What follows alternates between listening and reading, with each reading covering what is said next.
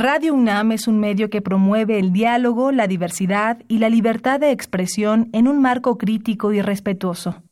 Los comentarios expresados a lo largo de su programación reflejan la opinión de quien los emite, mas no de la radiodifusora.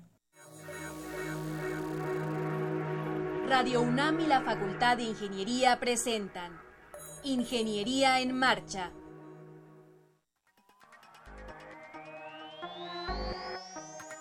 un espacio dedicado a la divulgación del quehacer de la Facultad de Ingeniería. Ingeniería en Marcha.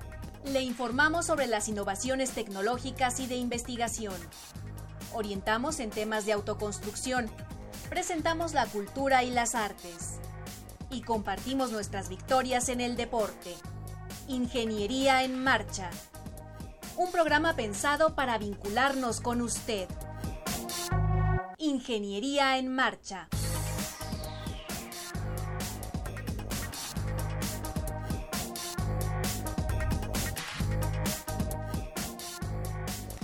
Amigos, muy buenas tardes. Los saludamos con mucho gusto, con muchísimo gusto en este segundo programa del año, el primero en vivo de Ingeniería en Marcha.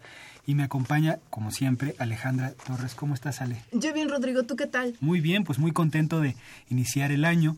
Eh, ahora en vivo, ¿no? Porque ya se transmitió un Ingeniería en Marcha, pero ahora es el primero en vivo. Así es, y deseamos que toda la gente que nos está sintonizando, que nos ha seguido durante estos dos programas en vivo, pues la pasen a todo dar, que tengan un extraordinario 2018 en todos los sentidos, que sea un año muy fructífero y eh, desde luego que gocemos todos de mucha salud, porque sin ella pues no, no podemos trabajar, no podemos disfrutar las cosas hermosas de la vida. Ojalá que, que todos ustedes nos, nos tengan eh, presentes todo este año en Ingeniería en Marcha y puedan acompañarnos, eh, sugerirnos temas, qué les gustaría que abordemos en, en este programa para eso pueden llamarnos al 5536-8989 o visitarnos en nuestra página web www.enmarcha.unam.mx. Así es, eh, también eh, eh, bueno queremos agradecer a, a, Javier Cesario Casiano que nos está apoyando en el eh, teléfono eh, para anotar, recibir sus dudas, sus llamadas. Él es del Departamento de Sistemas, Planeación y Transporte. Bueno, les vamos a platicar rápidamente, el programa va a estar muy bueno, no se vayan a despegar. Eh, primero vamos a continuar con nuestra serie Buenas Prácticas en la Construcción. El día de hoy nos va a acompañar el ingeniero Juan Luis Cotier Caviedes para hablar de Dalas y Castillos, cerramientos. Eh, posteriormente, el ingeniero Luis Arturo Tapia Crespo y Gustavo Ramírez Gutiérrez nos van a hablar de la importancia de la geotecnia. Y finalmente, el ingeniero Joel Carvajal Mejía nos va a endulzar los oídos con poesía. No se vaya y acompáñenos.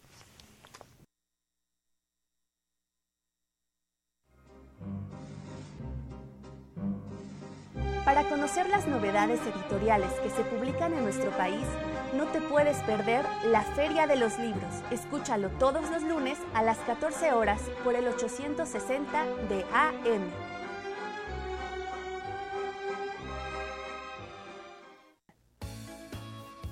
Buenas prácticas en construcción. Un segmento de la Facultad de Ingeniería. Como les decía, ahora nos acompaña en la cabina el ingeniero Juan Luis Cotier Caviedes, eh, nos va a hablar sobre Dalas y Castillos Cerramientos. ¿Cómo estás? ¿Qué tal? Muy buenas tardes. Buenas tardes a todo nuestro auditorio. Bienvenido de nuevo al programa. Ya habías estado en esta sección con nosotros, bueno, en otros programas, pero en esta sección nos estás acompañando de nuevo. Claro, sí. al contrario, gracias a ustedes por invitarme y poder eh, compartir con ustedes y con nuestro público, pues algunas eh, ideas y, y algunos puntos importantes en la autoconstrucción que es para lo que va dirigido estas, estas pláticas principalmente. Claro. Y bueno, platícanos un poco eh, de precisamente de esto, Dalas y Castillos, que eh, pues son unos elementos eh, muy importantes que le dan pues cierto sostén no estructural a las a las casas habitación. Claro. Mira, vamos, continuando, recuerdan que nosotros empezamos con lo que es la cimentación, los muros y una serie de, de eh, partes que tiene nuestra casa. Y ahorita vamos a hablar de algo que es muy, muy importante y viene siendo el sistema que va a resistir tanto las cargas gravitacionales o el peso propio de la estructura, lo que le ponemos a nuestras losas, pero también es una parte muy importante ya que nos va a permitir soportar los movimientos horizontales que puede ser un sismo, que es ahorita estamos muy sensibles a eso, pero también ciertos movimientos que llegan a tener las viviendas debido a que hay un movimiento en la cimentación. Eso es un sistema resistente que se forma por los castillos y principalmente las cadenas, que también son muy importantes los cerramientos. Y vamos a empezar con los castillos. El castillo, ¿verdad? Eh, tiene que ir principalmente, eh, perdón, eh, debe ir perfectamente empotrado a la cimentación. Esto es, todos los castillos que nosotros pongamos tienen que estar, tienen que nacer en la cimentación de nuestra estructura. No se vale poner por ahí de repente que quiero poner un castillo y sacarlo de, de la losa para arriba. No, tiene que estar perfectamente amarrado en nuestra cimentación. Esos castillos son elementos que pueden ser de dos, de dos tipos. Unos ahogados, que son aquellos que van dentro, dijéramos, del muro, que no los vemos, no hay un crecimiento en mi pared, vamos a llamarle así. Y hay otros que sí los puedo yo hacer fuera de mi, de mi muro, que son los, los externos. Ambos van a servirnos, repito, para esos movimientos que soporte mi, mi casa. Es, esa es la importancia que tienen estos, estos castillos. De una manera general, para las estructuras de autoconstrucción que estamos hablando, que no son grandes eh, casas, no son edificios, ¿verdad? Pues esos, castillos, la recomendación es que los armemos con cuatro varillitas del número 13 de 3 octavos y que vayamos poniendo de una manera equidistante, más o menos cada 15 centímetros, esos elementos que le llamamos estribos, que los vamos a hacer de alambrón y todo queda, debe de quedar perfectamente amarrado. Ya una vez que tengamos ese, esos esos, ese refuerzo, pues vamos nosotros a colocar una, un concreto que más o menos se diseña para 150 kilos por centímetro cuadrado.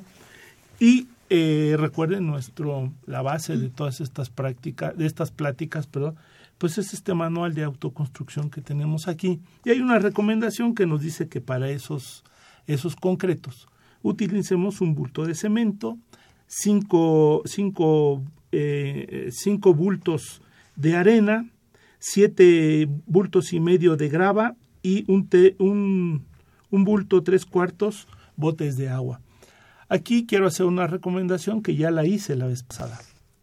Nuestros agregados no deben de tener eh, basura. Cualquier tipo de basura deben ser limpios nuestra mezcla la tenemos que hacer con mucho cuidado, sobre todo si lo vamos a hacer en el piso, que el piso esté limpio. Esa nosotros la, vamos a vaciar, nada más que aquí hay una particularidad muy importante en nuestros castillos. Eh, no nada más vamos a utilizar dos partes, nosotros en el, en el argot del, del, del trabajo se le llaman cachetes. Son dos, dos cachetes, son dos partes de cimbra, las que van a estar en los extremos y en el otro extremo, es en el extremo corto, es, vamos a tener ahí el muro de tabique, que ya les explicaron que puede ser de tabique rojo o de tabique de concreto. En ambos casos, esos tabiques que van a estar pegados o que van a llegar a mi castillo, los tenemos que despuntar, esto es hacerle unos pequeños cortes, sobre todo en sus puntas, de tal manera que cuando nosotros hacemos ese concreto, agarre un poco de ese muro y también forme la parte de nuestro castillo. Estoy hablando de los castillos ahogados, que normalmente son de 15 centímetros por 15 centímetros. a ver si perdón por interrumpir. No, no. ¿Dónde se deben de colocar? ¿Dónde es importante que, Es muy importante, miren, los castillos deben de estar siempre en todas las uniones entre dos muros que tienen diferente dirección. Ok. ¿Ok? Y si el muro es muy largo, debo de tener un castillo como máximo a cada tres metros. Y si por ahí se rebasan esos tres metros, aquí hay una recomendación que hablan que de entre tres y cuatro metros. Mi recomendación es que nos vayamos a tres metros. Y si por ahí tenemos que rebasar, ¿por qué? Porque así lo manda la arquitectura, así quiero hacerlo, bueno, dividir el muro en dos y poner uno al centro. Entonces quedamos muy claros, todas las uniones de muros, ahí va un castillo, y en los muros no podemos tener más de tres metros libres que no tenga un, un castillo. Eso es una manera de confinar nuestra estructura. Viene la otra parte muy importante. Esos castillos con los muros no pueden quedar sueltos en la parte de arriba, porque, haciendo un poquitito ahí un, una, una, idea para que tenga el, público la idea, si eso yo lo dejo suelto en la parte de arriba, viene un sismo y podría pasar, se nos abriría como una flor, ¿verdad? Se, se, va todo para afuera. Entonces yo lo tengo que, ¿qué? que ligar, tengo que ponerle una, lo que habíamos dicho, una cadena. Esa cadena es lo que va a hacer que todos esos castillos junto con la cadena trabajen como un sistema muy sólido y soporten los movimientos horizontales así como los como los verticales. Las cadenas normalmente tienen que ir del nivel de piso de la casa mínimo a, a 2.35 metros. Para que tengamos la altura suficiente en, nuestro, en, nuestra, en nuestra vivienda. Esas tienen un ancho, deben de tener un ancho igual que el muro, o sea, lo que mide el tabique, unos 15 centímetros, y de altura lo recomendable puede ser de 10 a 15 centímetros de, de, altura. Estas también se van a, a, este, a reforzar con igual con cuatro varillas, ¿verdad? Y todos sus, sus eh, estribos. estribos, que se me pasó a decirte, creo, los estribos vamos a ponerlos a cada 15 centímetros. ¿verdad? De acuerdo. Ingeniero, yo tengo una duda. Al principio de, de, la charla usted nos comentaba que hay dos tipos de castillos, los ahogados y los que van por fuera. Ajá.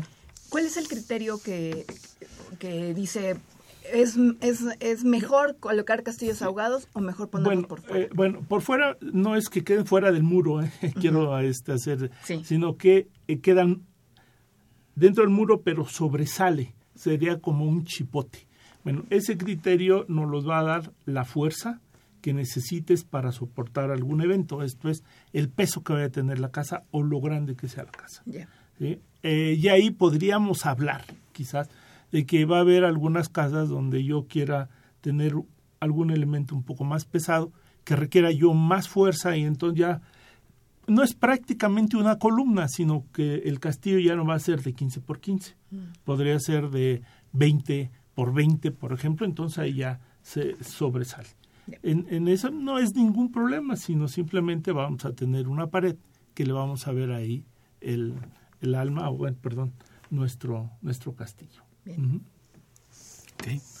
Esa, esos son, son muy, muy importantes. Ahora, en las casas nosotros necesitamos siempre nuestra puerta, ventana, que eso le va a dar pues este la eh, iluminación necesaria, el viento que requiero, ¿verdad? Para, para tener un medio ambiente agradable en la parte interna de mi vivienda.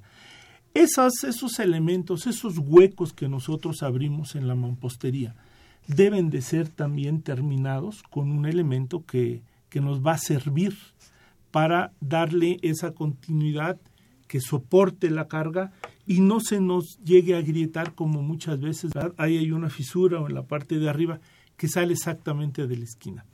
Esos también son elementos que me van a servir para repartir esa fuerza, que son el terminado de esos elementos. ¿Qué quiere decir? Que en cada puerta yo voy a tener un soporte un cerramiento propiamente dicho de concreto mínimo de 15 eh, por 15.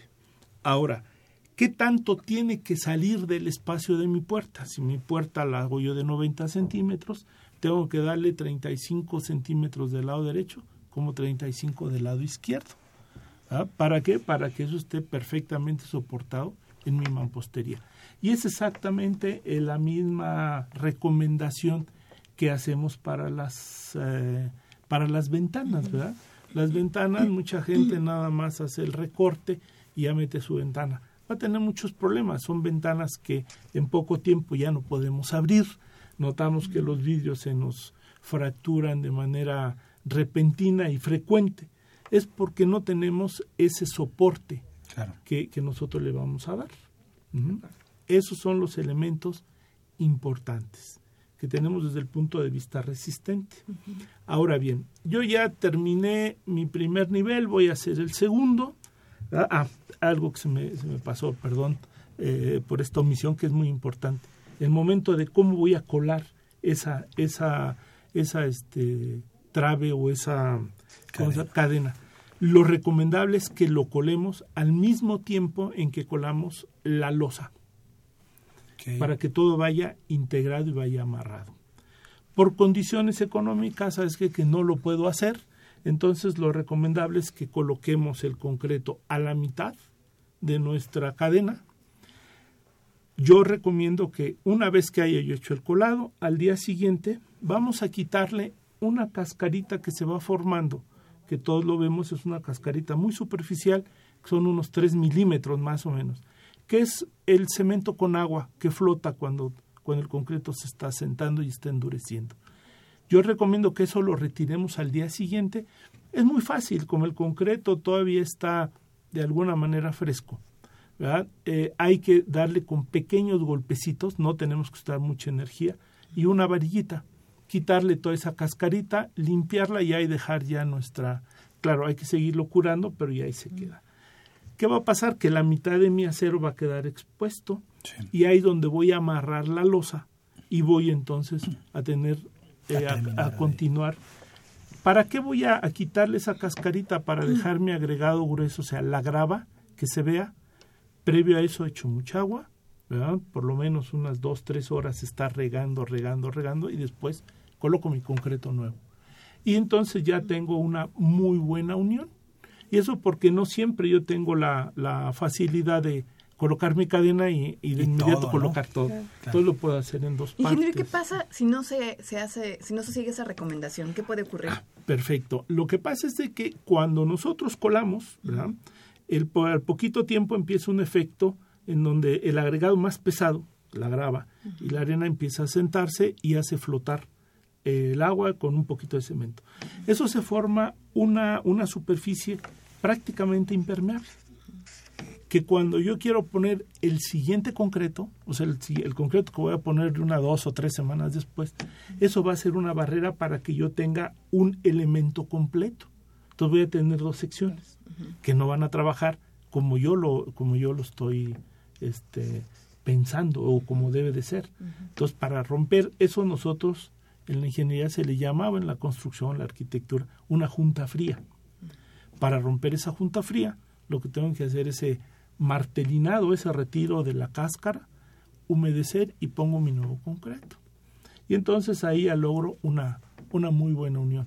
Claro, si a alguno de, de la gente que me escucha que está haciendo su casa le sobra un poco de dinero, bueno, pues puede comprar algún aditivo para unir concreto endurecido, no viejo, esto no es viejo, es, está endurecido, ¿no? a un concreto fluido. O si no tiene esa economía, mi recomendación es mantener muy húmedo, por lo menos de dos a tres horas antes de colocar el nuevo concreto, estarle echando agua. Uh -huh. ¿Qué va a suceder? Que el concreto se va a hidratar y en el momento que caiga el nuevo concreto, el ya endurecido no roba agua y va claro. a permitir que el que estamos recién este, trabajado uh -huh ejerza su, su, proceso de hidratación completo. ¿Cómo sí. se debe de, eh, digamos, unir o amarrar eh, el castillo con la cadena? El, esa parte que cambia de dirección el, el armado. Qué buena pregunta eh, acabas de hacer. Nosotros los castillos los tenemos que dejar sobrados en cuanto a su altura, por lo menos unos 25 o 30 centímetros. ¿Para qué? Para que ahí nosotros por ahí metamos el, el acero que viene eh, por parte de mi de mis eh, ¿cómo se llama? Eh, cadena sí o sea tiene que atravesar se tienen que atravesar todos los, los todo el, acero que nosotros tenemos en las cadenas y en los en los eh, castillos. Todo ese acero se tiene que traslapar esto es tiene que entrar dentro del castillo todo el acero de la columna y utilizando el, el, el, el eh, alambre, alambre recocido que utilizamos normalmente, con eso es como vamos a hacer nuestros amarres. Algo muy importante en, en estos amarres, eh, yo les recomiendo que el amarre traten de hacerlo hacia la parte interna, ya sea de la cadena o ya sea del castillo, no sé si, si me explico. Uh -huh. mucha gente por la facilidad agarra y lo hace desde la parte exterior. ¿Qué sucede? Que cuando nosotros colocamos, dejamos un, un elemento que fácilmente es atacable por el, la humedad, por la corrosión, la dejamos muy pegada al, a la superficie del concreto. Entonces es lo ideal es que ya que terminaron con la misma el mismo gancho o la grifa, agarrar y doblarlo hacia adentro. Y entonces ya le damos un, un espacio importante a lo que conocemos como recubrimiento, que es lo que nos sirve para mantener nuestros, nuestros elementos eh, eh, sin problemas por la humedad. Algo que es muy importante, que creo que no lo mencioné y creo que sí es, es, es básico para cuando estamos ya trabajando. Ya coloqué mi cimbra, ya esa cimbra le verifico que echándole un poco de agua que no se chorrea, porque también eso es muy importante. Muchas veces echamos el concreto y por abajo se nos hace una laguna, que es todo el cemento, que es la parte importante del cemento con el agua. Hay que cuidar eso, amigos, hay que cuidarlo. Eh, poniendo nuestra cimbra, hacer una pequeña prueba, echar agua. Si vemos que por ahí eh, se sale agua, pues hay que ver de qué manera evito eso. Tiene que estar mi cimbra perfectamente estanca. Bueno, ¿cómo voy a colar? Muchas veces colamos y vemos que por la parte de abajo en medio me queda como si fuera una el dulce este de creo que Xochimilco, alegría, ¿verdad? Eh, todos los agregados ahí expuestos, ¿no? Hay que tener mucho cuidado y para esto les voy a dar un, un tip que quizás les pueda ayudar, espero que sí. Cuando estén colando, cuelen nada más una tercera parte, divídanlo en tres, ese castillo. La primera parte le voy a poner la, el, eh, mi concreto, cuidando que en el concreto no le pongamos más de el agua que me está recomendando aquí el, este documento. Ya una vez que está así, con una varilla, la varilla tiene que estar muy limpia, no la voy a agarrar ahí de la primera que encuentre, sino la, y entonces ayudar a que el concreto con, eh, dijéramos, este, eh, actividad de sube y baja, enterrar en el concreto, por lo estarle ayudando para que el concreto se vaya compactando, se asiente adecuadamente. Si tenemos la posibilidad de contar con un eh, vibrador de los que se utilizan en, cualquier obra, bueno, pues utilizarlo, pero pues muchas veces no está en, nuestras en nuestra mano eso. La otra que también puede servirles mucho, que creo que sí se, sí se puede adquirir porque es un elemento muy económico, es comprarnos un martillito de goma, de esos que podemos encontrarlos en cualquier ferretería. Y entonces, igual, se cuela un tercio, se dan esas, esas, eh, ese ejercicio de estar, vamos a llamarle así, que no es, no es propiamente picando el concreto, pero sí lo estamos compactando, y por la parte de afuera, de los dos lados que nos queda nuestro nuestro este castillo eh, o nuestra dala, estarle pegando a la, a la madera. Eh, perdón, Víctor Manuel Serrano tiene un par de preguntas. La primera dice, para no utilizar cerramientos en puertas y ventanas, ¿se puede utilizar la cadena de enrase? Y la segunda dice, las casas normalmente tienen cadena de cimentación y de enrase. ¿Es conveniente que lleve cadena intermedia a la mitad de la altura de los muros para mayor resistencia a los sismos? No, bueno, eh, lo, lo, interesante es que tú no tengas una altura arriba de 2.35 metros sin, sin, una, sin una dala. Eh, me imagino que me estás hablando, eh, en, es, es un, una vivienda, en una vivienda no tiene mucho sentido tener cadenas a la mitad de los muros. quizás si fuera una estructura muchísimo más grande, ahí sí se podría pensar que nos iba a trabajar no, yo creo que mucha seguridad sin llegar a hacer tantas cosas que al rato el problema no va a ser que el sismo venga y me deforme, si no es tan fuerte la casa que viene el sismo y me la tira como si fuera de vidrio. Eso es muy, eso es muy importante. No debemos nosotros de sobre reforzar nuestras estructuras. Eh, el, el, cerramiento me dices que encima de la el cerramiento no poner cerramiento a una puerta sino utilizar la, según tengo entendí, el, la, ¿cómo se llama? Nuestra cadena, nuestra, de nuestra cadena de enrase. Bueno, lo que pasa es de que esa cadena tiene que estar a, a 2 metros 35, entonces tendrías una, una puerta muy alta y, y, no es conveniente. Yo creo que una puerta tiene que estar más abajo. Entonces, sí es conveniente. Ahora que si él quiere tener puertas muy altas, no necesita el, el, cerramiento. Claro. Pues eh, se nos está acabando el tiempo. no sé si, si quieras agregar algo. Eh, eh, pero está, esto está bien interesante, la serie continúa claro. y son, eh, son recomendaciones muy buenas. Le invitamos al público que si tiene dudas, pues que nos siga marcando el 55 36 89 89. Bueno amigos, pues nada más eh, quiero agradecer a todos ustedes que nos estén permitiendo transmitir estas ideas al, al, al, público. Lo, algo que es muy importante, miren, por ahí hay alguna, algún dicho que que por todos lados anda, pero nosotros aplicamos pocas veces.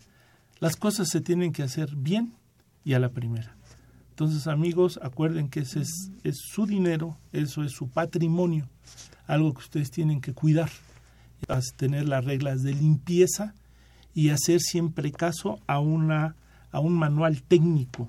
Eh, yo respeto mucho y me agrada platicar con gente que la, la vida le ha dado esa práctica pero que la experiencia no siempre es el todo. Y yo creo que nosotros vivimos ya en un país donde no podemos arriesgarnos a, vivir de lo que el compadre, el tío y el abuelito fue lo que dijo. Tenemos muchas investigaciones, afortunadamente es algo que me enorgullece eh, estar dentro de la universidad. Todo lo que tenemos es para el público, es para ustedes que están ahí construyendo. Entonces acérquense, eh, seguramente que va a haber quien les dé la mano para que tengamos una estructura realmente segura y cuidemos eso que, más queremos, que es nuestro patrimonio. Pues muchísimas gracias, eh, ingeniero Juan Luis Cotier Caviedes. Eh, muy interesante. les repito, les invito a que nos sigan llamando con sus dudas y en cuanto nos lleguen, pues se las pasamos. Estamos a sus órdenes y muchas gracias. Saludos a todos. Al contrario, gracias.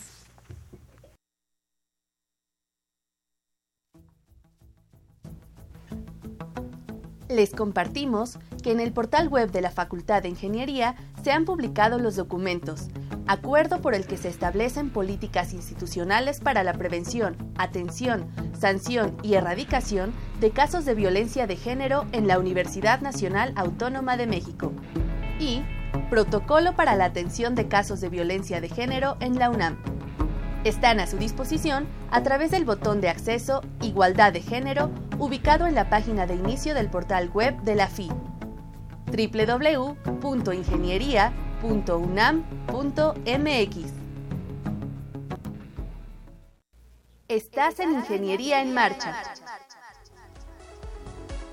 El programa radiofónico de la Facultad de Ingeniería si deseas escuchar el podcast del día de hoy y los de programas anteriores o descargar el manual de autoconstrucción, entra a nuestra página www.enmarcha.unam.mx.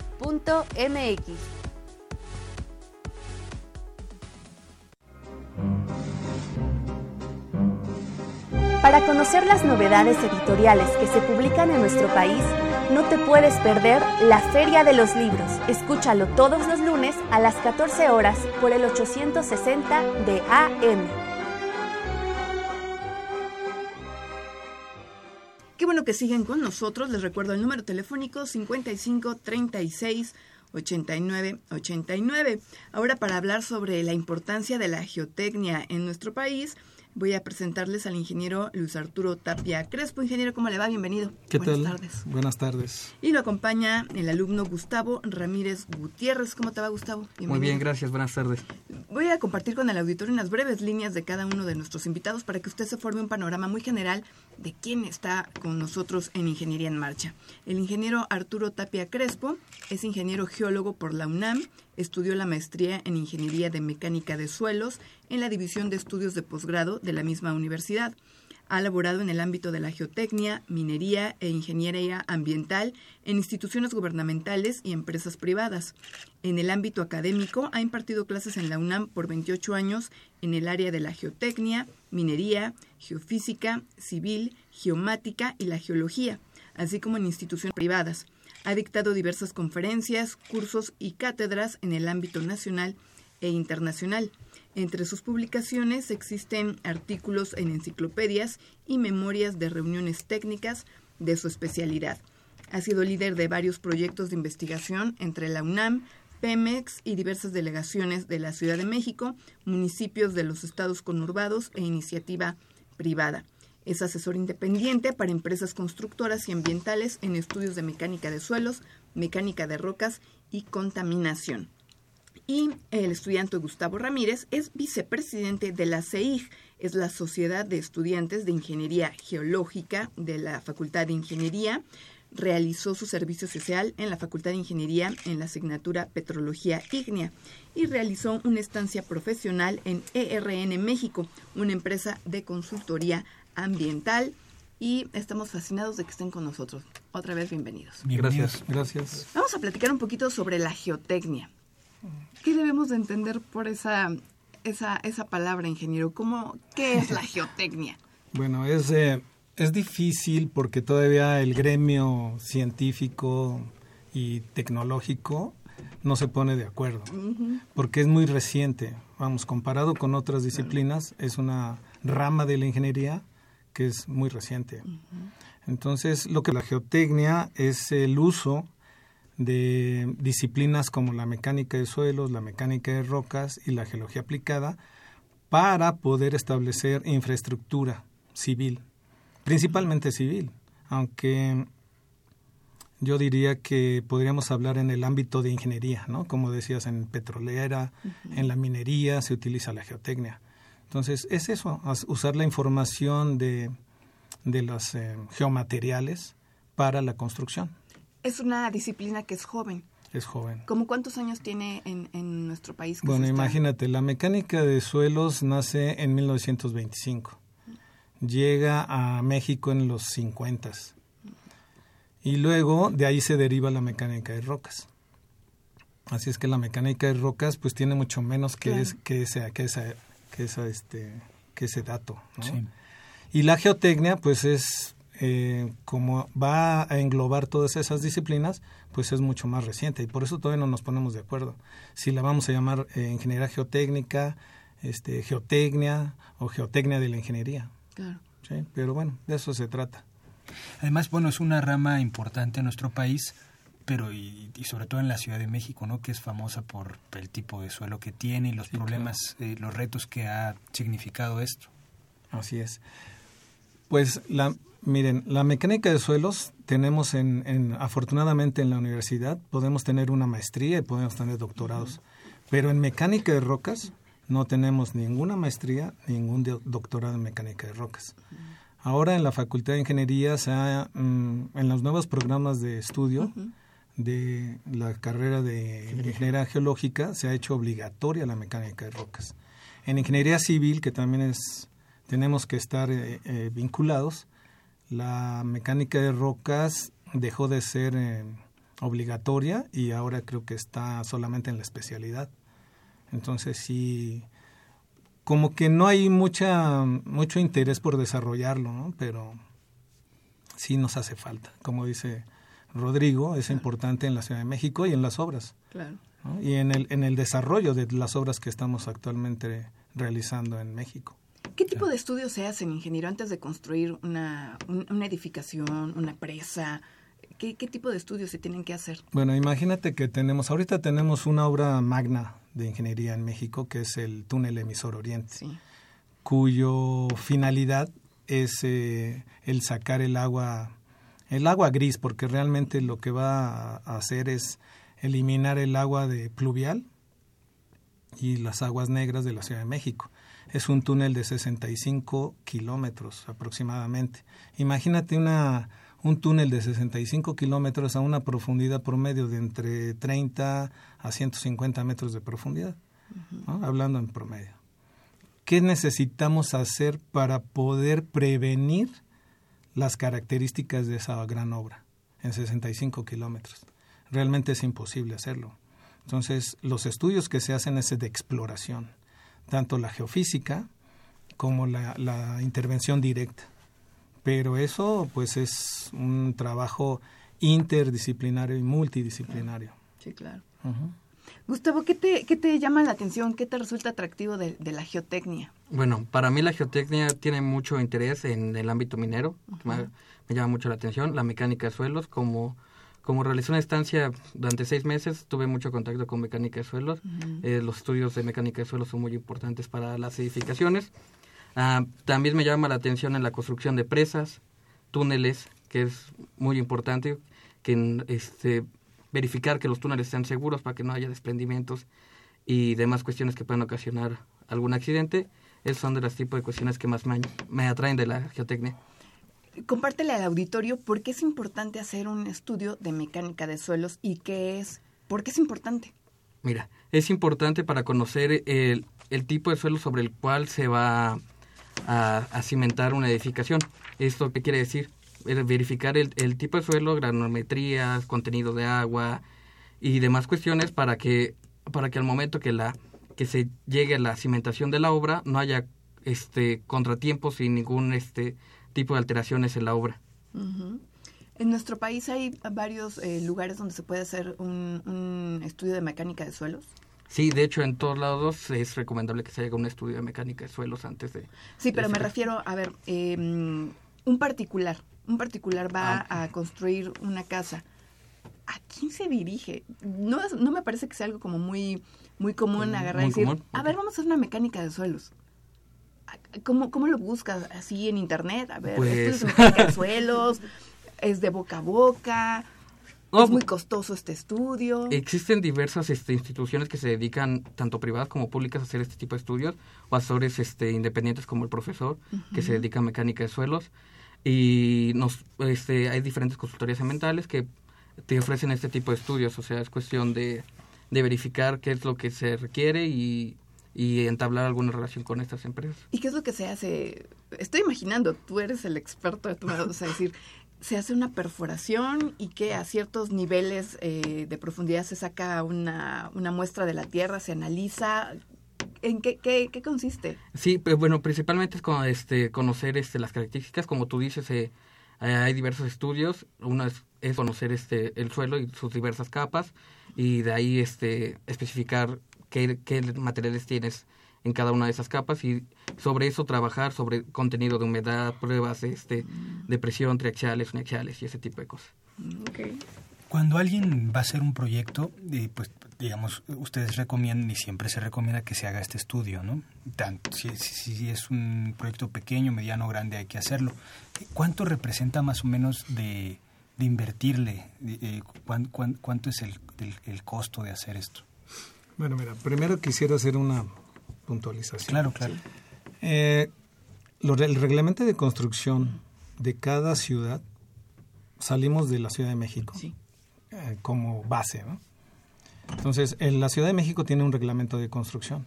En ese reglamento de construcción especifica cuáles son los estudios que se deben de realizar para una casa de un, de un nivel hasta un edificio de, de 250 metros de altura. Sí. En ese reglamento especifica qué estudios y quién lo puede hacer. Entonces, ya que tengas esos estudios, te dan la autorización para la construcción. ¿De acuerdo? Ahora, este, esto lo podemos habitación hasta una gran obra como la que mencionábamos de, de, una, de un túnel o de una vía terrestre o de, una gran presa. Desgraciadamente en México, la experiencia que nosotros tenemos es que no se realiza el gasto necesario para la evaluación de, de, todos los materiales donde se va a realizar la obra o con los materiales que, con los que se va a construir. En, a nivel mundial, el gasto que se debe de o que se hace para una obra es del 8% del costo total de la obra, el 8%. En México, hasta las cifras donde yo tengo, no se gasta ni el 1% en la exploración. Entonces, eso también repercute en que tú vayas a la ciudad de Acapulco y te vayas por la carretera del Sol. Sí, claro. Y que no sé cuándo vayas, si en época de, no lluvias o de lluvias, siempre va a haber problemas. ¿Por qué? Porque no se hizo un gasto de exploración. Mm.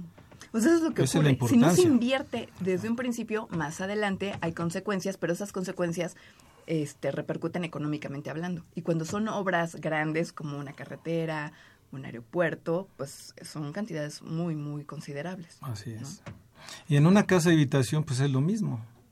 O sea, si tú no tienes una buena, eh, un buen estudio de dónde vas a construir, pues te, te, puedes llevar problemas o enfrentar a problemas como en Iztapalapa o como en la delegación Álvaro Obregón. O podemos mencionar en cada delegación cuáles son las problemáticas por no entender en dónde estoy construyendo.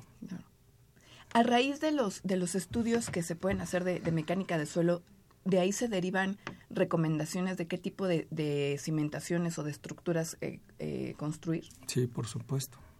Cuando, por ejemplo, nosotros tenemos un proyecto, eh, vamos a decir, vamos a construir una tienda departamental. Nosotros tenemos un diseño arquitectónico. Ese diseño arquitectónico debemos compaginar con el arquitecto para ver cuál es ese proyecto arquitectónico, dónde va a poner sus, sus columnas y entonces realizar nosotros la exploración. Nosotros decimos, a ver, eh, pues la capacidad que tiene el terreno, nosotros hacemos el estudio de mecánica de suelos y determinamos la capacidad de carga. Cuánto es lo que resiste ese material para soportar lo que tú le vas a colocar. Entonces, si el arquitecto va a colocar una, una, una columna en ese sitio, nosotros hacemos el estudio y le decimos la capacidad de carga es esta. ¿Es adecuado o tienes que modificar tu proyecto arquitectónico? Es una disciplina que tiene poco tiempo, decíamos. ¿Cómo En la historia de la ciencia, sí. Y en cuanto a profesionales, ¿hay los suficientes? ¿Se requieren? Eh, ¿Cómo, cómo lo percibe ingeniero? Mira, hay una sociedad que es la Sociedad Mexicana de Ingeniería Geotécnica, que originalmente nació como la Sociedad Mexicana de Mecánica de Suelos. Es una sociedad muy fuerte, está eh, construida por ingenieros civiles principalmente, aunque cada vez somos más eh, de, otras, de otras ramas de la ingeniería, como geólogos, geofísicos, mineros. Hace un tiempo existía la Sociedad Mexicana de Mecánica de Rocas, pero desgraciadamente desapareció. Y todas estas ah, personas que pertenecían a esa sociedad migraron a la Sociedad de Mecánica de Suelos. Por cuestiones globalizadas, internacionales, la Sociedad de Mecánica de Suelos tuvo que cambiar a ser la Sociedad Mexicana de Ingeniería Geotécnica. Entonces, este, es, es de, es de todos esos este, agremiados a la sociedad se considera que son expertos en geotecnia. Y todos ellos son los que llevan el peso de la infraestructura en este país. ¿Será necesario eh, hacer una carrera que, forme, digamos, especialistas en ello? ¿O es mejor que haya de diferentes eh, disciplinas como geólogos, como ingenieros civiles y que de ahí deriven y se especialicen en, geotecnia? ¿Qué, qué, será mejor para las necesidades del país? Pues yo pienso que así como estamos, estamos bien siempre y cuando tú le digas a los alumnos, a ver, si tú te quieres dedicar al ámbito de la geotecnia, no te vas a quedar sola. Si eres geólogo, no te vas a quedar solamente con la geología. O si eres civil, no te vas a quedar solamente con la ingeniería civil. Para ser geotecnista necesitas dominar la mecánica de suelos, la mecánica de rocas y eh, de hecho, dicen, bueno, pues ya sea mecánica de suelos y mecánica de rocas, ya sé geología, ¿no? Geología aplicada. Entonces, sí, este, es necesario que alguien que se dedica a, este, a la geotecnia, que se llame geotecnista, domine las tres disciplinas.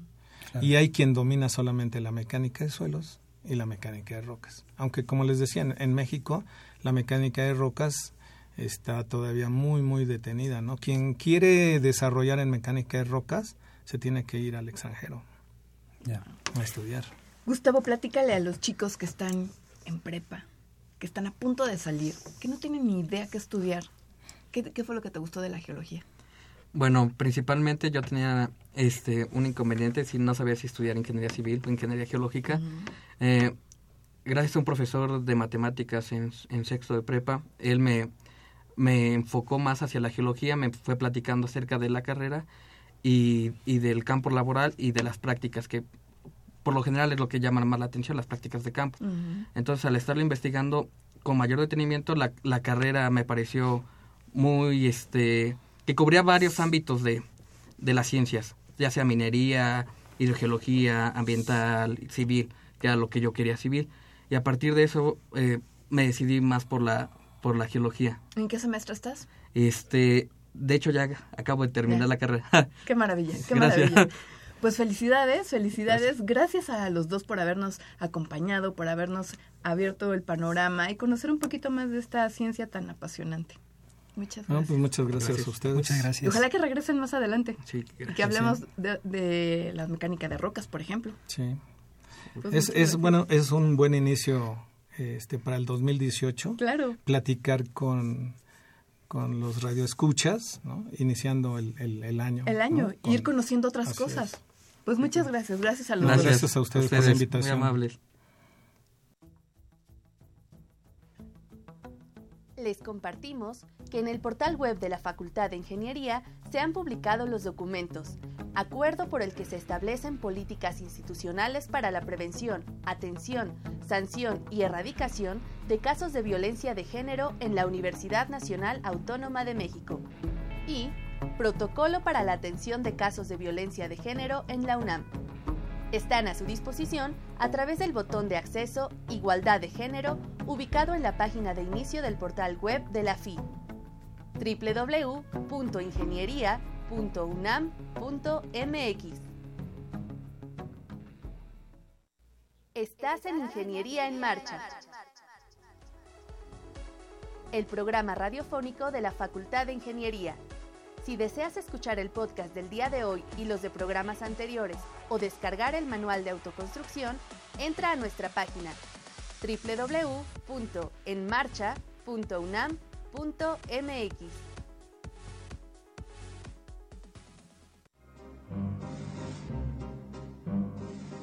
Para conocer las novedades editoriales que se publican en nuestro país, no te puedes perder la Feria de los Libros. Escúchalo todos los lunes a las 14 horas por el 860 de AM.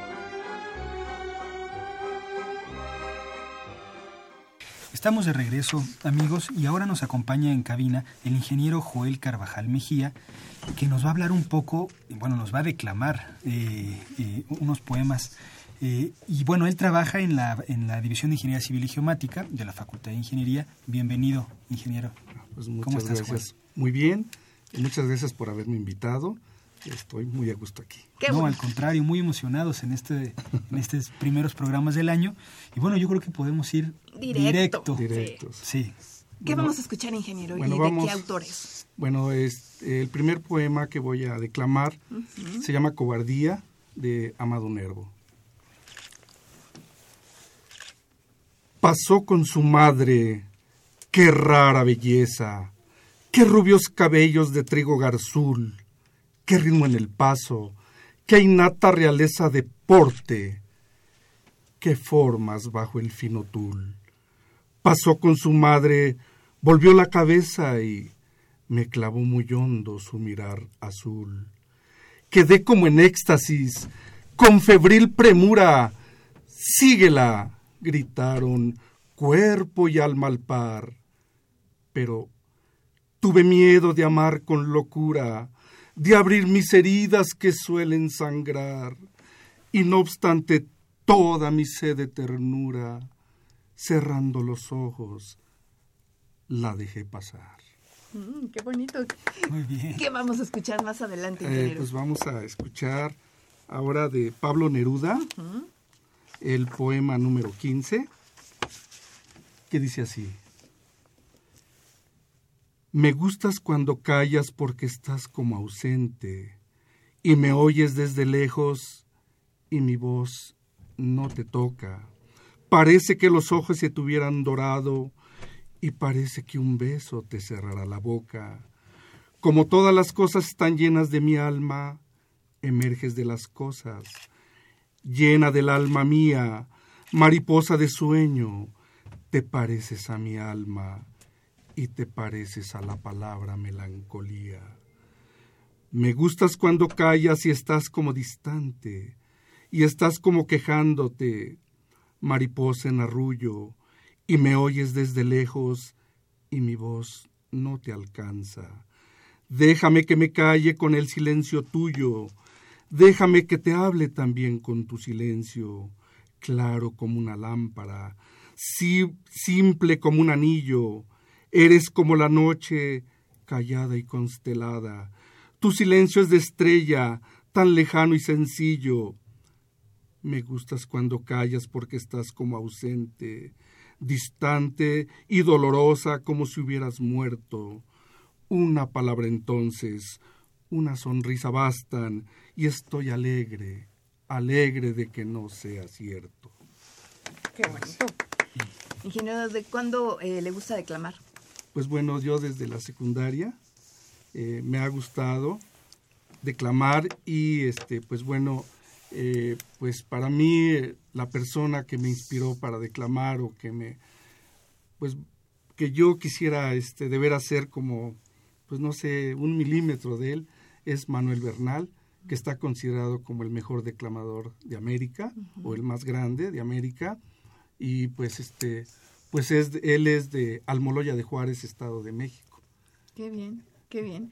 Entonces, desde que estaba usted muy jovencito. Pues sí, este, en realidad me nació esto porque yo vi una representación de el poema El brindis del bohemio, una representación y ahí pues este también eso me motivó mucho para para, para, incursionar en esto, ¿no? Le agradecemos muchísimo que haya venido y que haya compartido pues este gusto que usted tiene por por una por declamar, por eh, la buena eh, poesía como Pablo Neruda, de Amado Nervo, que lo haya compartido con el auditorio. Qué mejor manera, ¿no?, de empezar el año. Con, con literatura, con cosa que enriquece el alma, y le agradecemos por ello que haya compartido estos instantes con nuestros radioescuchas. Pues muchas gracias y yo les agradezco el espacio que me dieron. Y pues bueno, esto es compartir con los radioescuchas y pues en realidad hay que seguir pues en esto, ¿no? echándole muchas ganas. Muchas, gracias, ingeniero. El tiempo se nos ha acabado. No nos vamos sin antes eh, despedirnos. Muchísimas gracias, Ale. Hombre, al contrario, Rodrigo, gracias a ti. En la producción eh, estuvo con nosotros Pedro Mateos, en las redes sociales Sandra Corona, en la página web José Luis Camacho y en los controles técnicos Socorro Montes. Continúen disfrutando de la programación musical que Radio UNAM tiene para ustedes. Hasta pronto. Radio UNAM y la Facultad de Ingeniería presentaron Ingeniería en Marcha.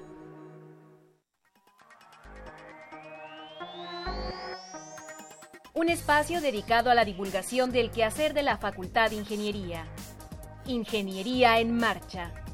Le informamos sobre las innovaciones tecnológicas y de investigación. Orientamos en temas de autoconstrucción. Presentamos la cultura y las artes y compartimos nuestras victorias en el deporte. Ingeniería en Marcha. Un programa pensado para vincularnos con usted. Ingeniería en Marcha.